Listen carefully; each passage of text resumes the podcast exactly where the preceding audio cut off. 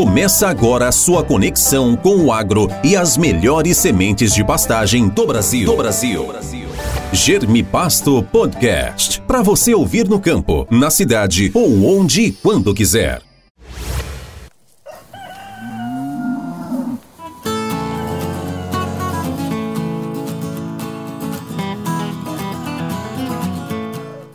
Hoje eu vou ter a oportunidade de conversar um pouco sobre o Dr. Marcelo Arf, pesquisador da Fundação Chapadão, aqui no Mato Grosso do Sul, é, doutor em fertilidade do solo e nutrição de plantas, que acompanha a região, dá assistência na região norte aqui do Mato Grosso do Sul e outros estados também. Obrigado, Marcelo, pela, pela vinda, por atender a nossa, o nosso convite, está podendo bater papo a respeito é, desse sistema de produção aqui da região do Mato Grosso do Sul. Olá, Daniel, nós que agradecemos é, o, o, convite aí, estamos à disposição para o que precisar. Marcelo, a gente fala o seguinte, né? Eu já vi você falar o seguinte, que não tem como construir uma casa sem um bom alicerce. E não tem como produzir soja sem um bom solo, né? O que, que a fundação tem feito, o que, que os produtores é, têm buscado fazer na região, não só ali no Chapadão, mas principalmente nas regiões marginais, né? Muitas vezes, ah, não é possível produzir soja nessa areia, não consegue, questão de é, clima, principalmente é, estiagens. O que, que o produtor tem feito que a gente sabe que as produtividades vêm aumentando ano após ano na região? É, com certeza, como você falou, é, hoje, para a gente entrar no processo produtivo, nós pegarmos uma pastagem degradada, né, com baixa capacidade de lotação e colocarmos ela dentro da agricultura, é como se fosse construirmos uma casa. Né? Nós temos que fazer o alicerce muito bem feito. É, esse alicerce bem feito, o que seria? Toda a parte, nosso primeiro passo, nós temos que conhecer o nosso solo. Como que é o nosso solo? Como que nós vamos conhecer o nosso solo? Através do exame. O que é o exame de sangue do nosso solo? Uma análise de solo. Né? Em cima da análise de solo, ela vai nos mostrar tudo que esse solo precisa, né? qual intervenção que nós vamos estar fazendo, as quantidades de fertilizantes que nós vamos estar colocando é, nesse solo, seja ele calagem, gessagem, fosfatagem, potassagem. Né? Quanto, é, quando que nós temos que incorporar, precisamos ou não incorporar esse fertilizante. Tá, né? Então, em cima desses resultados, é, nós vamos tomar todo, é, nós vamos fazer um planejamento de trabalho. Né? Aí sim, fazer tudo isso e fazer, primeiro passo, um pasto de boa qualidade, Daniel. Primeiro passo, nós temos que fazer um pasto de boa qualidade, deixar esses fertilizantes reagirem para no ano seguinte entrar com a cultura, vamos dizer assim, principal, seja ela soja ou milho. Então esse é o principal ponto. E o que, que é essa. É, hoje, esse produtor que já está com a cultura instalada, por exemplo, já vem utilizando é, há dois, três anos, fazendo plantio de soja, fazendo plantio de milho, mesmo na região onde você, ou às vezes, ou áreas é, mais antigas de produ produção de soja e milho, quais as alternativas que o produtor tem, ou o que, que ele tem feito para melhorar, fugir desse veranico? Hoje nós temos que focar em rotação de culturas, né? É, independente se é um solo de textura argilosa, se é um solo de textura arenosa, nós temos que diversificar o que nós, é, a, as culturas que são implantadas dentro dessa área. Né? A braquiária é um dos, uma das culturas mais utilizadas hoje dentro de um processo de, de do sistema plantio direto, né? pelo todos os benefícios que ela tem. Né? Porque ela, devido à quantidade de palha que ela deixa em superfície, nós conseguimos diminuir a perca de água por evaporação, né? o solo, a oscilação de temperatura, ou seja, nós mantemos um solo com uma temperatura mais amena para ter um bom desenvolvimento da planta, como os outros benefícios que ela nos traz, é, que nós não enxergamos, como o sistema radicular. Né? Hoje nós temos plantas com sistema é, são gramíneas com sistema radicular bastante agressivo, né? chegando a profundidades bastante interessantes, coisa de um metro, metro e meio, até dois metros de profundidade. Né? E esse sistema radicular ele vai estar tá fazendo toda a parte de translocação, ou seja, nós vamos estar tá pegando nutrientes que estão tá em superfície, levando ele em profundidade, como também pegando nutrientes que estão em profundidade, levando em superfície. Ou seja, nós temos uma melhoria do nosso solo. Né? Esse solo, nós vamos ter criar um perfil de solo bastante interessante.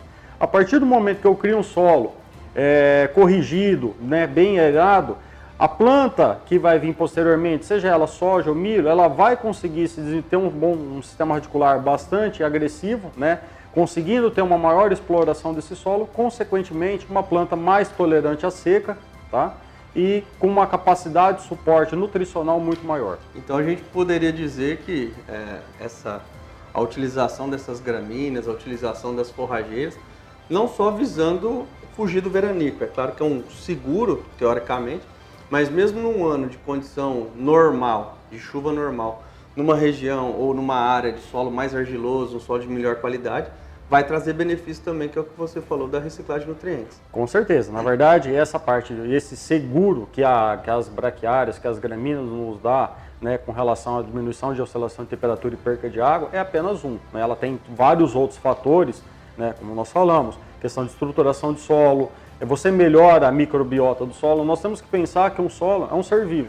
Né? Nós temos que estar tá dando suporte para a multiplicação de micro-organismos nesse solo. A partir do momento que eu mantenho um solo vivo, consequentemente eu tenho um teto produtivo da cultura que eu implantar posteriormente muito maior. Né? Ou seja, você vai estar tá agregando em produção é, quando você faz o processo de rotação de cultura, quando você entra com uma gramínea, é, uma braquiária, uma crotalária, que você quebra esse ciclo da, de pragas e doenças desse solo devido à sucessão de culturas. E nós poderíamos dizer também, ou buscar alternativas, é, de repente, não só de utilizar uma gramínea, que às vezes acontece, né? O consórcio do milho sempre com rosiziense, ou áreas que não entra milho, sempre utilizar rosiziense. Então, de repente, trocar gramínea, colocar uma leguminosa, seriam opções também que o produtor tem que com certeza o benefício vai ser ainda maior. Com certeza, nós temos várias opções hoje, né? Por exemplo, áreas que dá para fazer safrinha. Normalmente é plantado soja, milho safrinha sozinho. Nós temos a possibilidade de estar tá agregando é, junto desse milho safrinha uma braquiária na entrelinha, né? Com isso, a partir do momento que nós colhemos esse milho, nós temos uma boa quantidade de palha também formada, né? Com possibilidade até em áreas onde você tem pecuária, até mesmo de soltar o gado, né? Agora áreas, ah, não dá para fazer safrinha temos a possibilidade de fazer mix, né? Normalmente trabalhamos com braquiária, com a junção de crotalária, né? Aí nos traz dois benefícios. A crotalária com relação à redução de nematóide e fixação de nitrogênio, como também o benefício da braquiária, por ter um sistema radicular bastante agressivo, né? Essa translocação de nutrientes, essa melhoria do perfil do solo, como também a formação de palha dentro do sistema. Marcelo, é, no geral, o produtor tem como, quando ele pensa em palhada, quando ele pensa, principalmente no consórcio, né?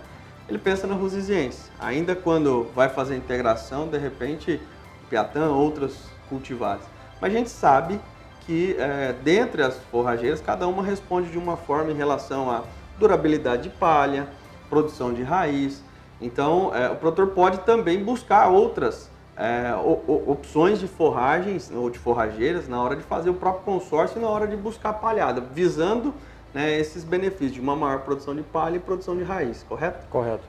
É, isso é muito influenciado, Daniel, é assim, pelo foco que. Qual é o foco da propriedade? Se o foco é, por exemplo, somente formação de palha ou se está num processo de integração lavoura-pecuária. Normalmente, quando é somente formação de palha, a cultivar mais utilizada ainda é a braquiária rosiziensis, né? Por quê? É uma braquiária que tem é, uma, uma boa formação de palha, né? Tem um sistema radicular bastante interessante, bastante agressivo e profundo, né? E não forma toceira, né? Então, e facilmente ele é dessecado, ou seja, a partir do momento que a gente aplica o desfolhante, ela morre muito fácil. Porém, é, ela não aguenta muito pisoteio quando está no processo de integração lavoura-pecuária. Que nesse caso aí, é, nessa situação, o produtor ele parte mais para cultivares que aguentem mais pisoteio, que no caso, um cultivar bastante é, trabalhado é o piatã, né, que também tem a boa, uma boa formação de, planta, de palhada, um bom sistema radicular, e comparado com a rosizense, ele aguenta mais um, piso, um pouco mais de pisoteio. Né? E fazendo um comparativo entre as duas, o que o Piatã ainda ele se sobressai é com relação à durabilidade da palhada. Tá? Então, assim, em áreas mais marginais, onde eu sei que eu vou ter é, um, um, um, veranico, é, isso, é, é, isso, é, uma característica interessante de, de o produtor estar tá optando né, por um material onde a, a palhada dele, né, as suas folhas, se perdurem por maior tempo dentro do solo para que consiga fazer o seu papel aí na parte de, de retenção de água, como também da oscilação de temperatura. Bacana, isso não é aquela história do, do modismo, né? O produtor, como você falou, a rosiense realmente é o material mais utilizado por, por conta dessas características, adaptação ao consórcio com milho, facilidade de dessecação, mas muitas vezes o produtor quer produzir mais palha, quer garantir essa palha por mais tempo, então tem outras opções e podem também ser, ser implantadas com milho. Hoje já tem tecnologia para o produtor não perder produtividade no milho, ou se perder muito pouco. Acho que esse é um, é um receio ainda de algumas regiões ou alguns produtores que não usam o sistema é, por conta desse, ah, mas eu vou, será que eu vou perder milho? Acho que com a, eu acho não, tenho certeza que com a tecnologia é, que nós temos hoje, as informações que a fundação dispõe ao produtor, ele pode, ele vai perder muito pouco se perder. Só que o benefício que ele tem na, na próxima cultura e se pensar no, nos anos seguintes é muito grande, né? O potencial de melhora do solo dele, então não tem por que ele ter receio em utilizar essa tecnologia, esse sistema. Correto? Com certeza, com certeza. É o que a gente sempre comenta com, com os nossos clientes, os nossos associados. É, tudo que tiver ao nosso alcance, nós temos que fazer e muito bem feito, né? E o São Pedro depois ele vai fazer a parte dele da melhor forma. Com certeza. E onde que a fundação, como que o produtor pode chegar até a Fundação Chapadão? Quais são os serviços? Aonde que a fundação pode agregar os produtores? E não só o produtor de soja, muitas vezes o pecuarista da região e onde a fundação atua, né? quais os serviços que a fundação presta ao produtor? Correto. A Fundação é um centro de pesquisa, né? ela é situada em Chapadão do Sul, Mato Grosso do Sul. Ela foi fundada no dia 27 de agosto de 1997 né? pelos produtores rurais. E dentro dessa parte de pesquisa, tanto na parte de fitotecnia, fitossanidade, nematologia, fertilidade do solo, nós também temos a parte de assistência técnica, né? onde nós estamos nós vamos é, semanalmente na fazenda, fazemos toda a parte de coleta de solo, recomendação de adubação, é, manejo de pragas, doenças e o acompanhamento semanal da lavoura. Né? É, a fundação, é como falei, ela fica em Chapadão do Sul. Nossa área de atuação é Chapadão do Sul, Chapadão do Céu, Goiás, né? Aporé, Goiás, Itajá, Goiás, Mineiros, que é o estado de Goiás também, Aparecido do Taboado, Mato Grosso do Sul, Paranaíba, Cacilândia, Paraíso das Águas, Camapuã e Costa Rica. Tá? Então, uma região bastante, bastante grande aí de, de, de atuação, né? onde os produtores podem estar entrando em contato conosco pelo telefone, até mesmo estar passando por lá para tomar um café conosco, tá? que estamos à disposição para melhor atendê-los. Quando a fundação foi fundada ou iniciou o trabalho, tinha pouca soja fora do Chapadão.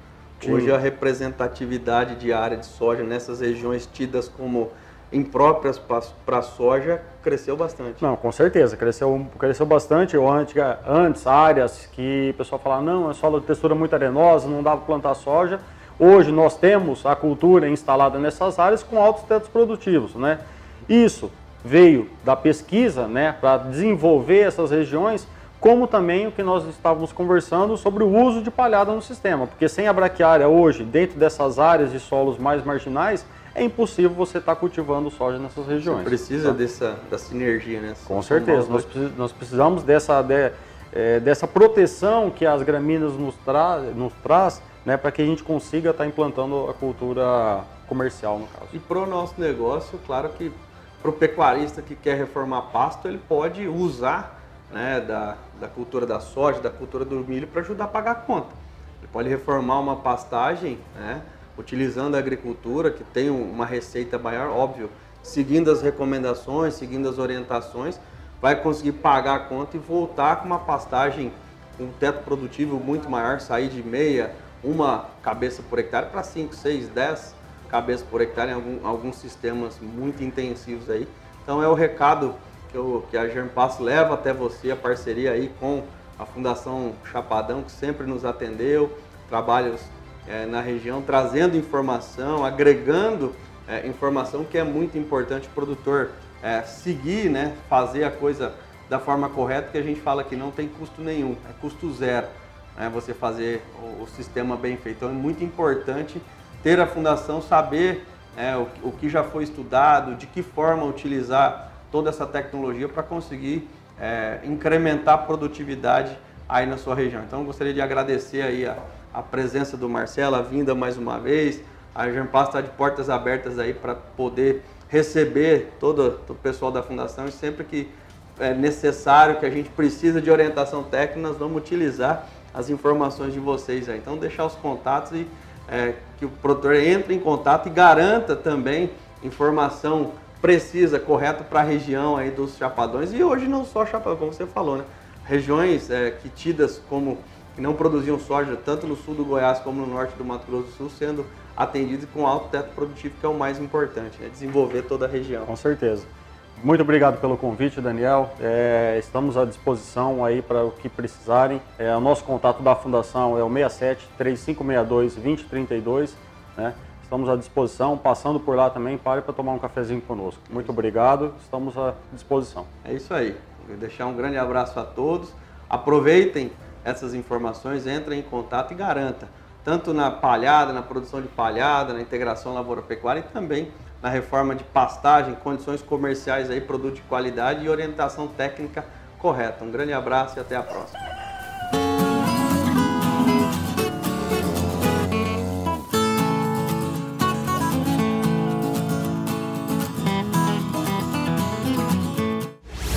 Esse foi o podcast Germe Pasto. Para você ouvir no campo, na cidade ou onde e quando quiser. Conheça mais os produtos da Germe Pasto pelo site germipasto.com.br. Germe Pasto, sempre ao lado do homem do campo.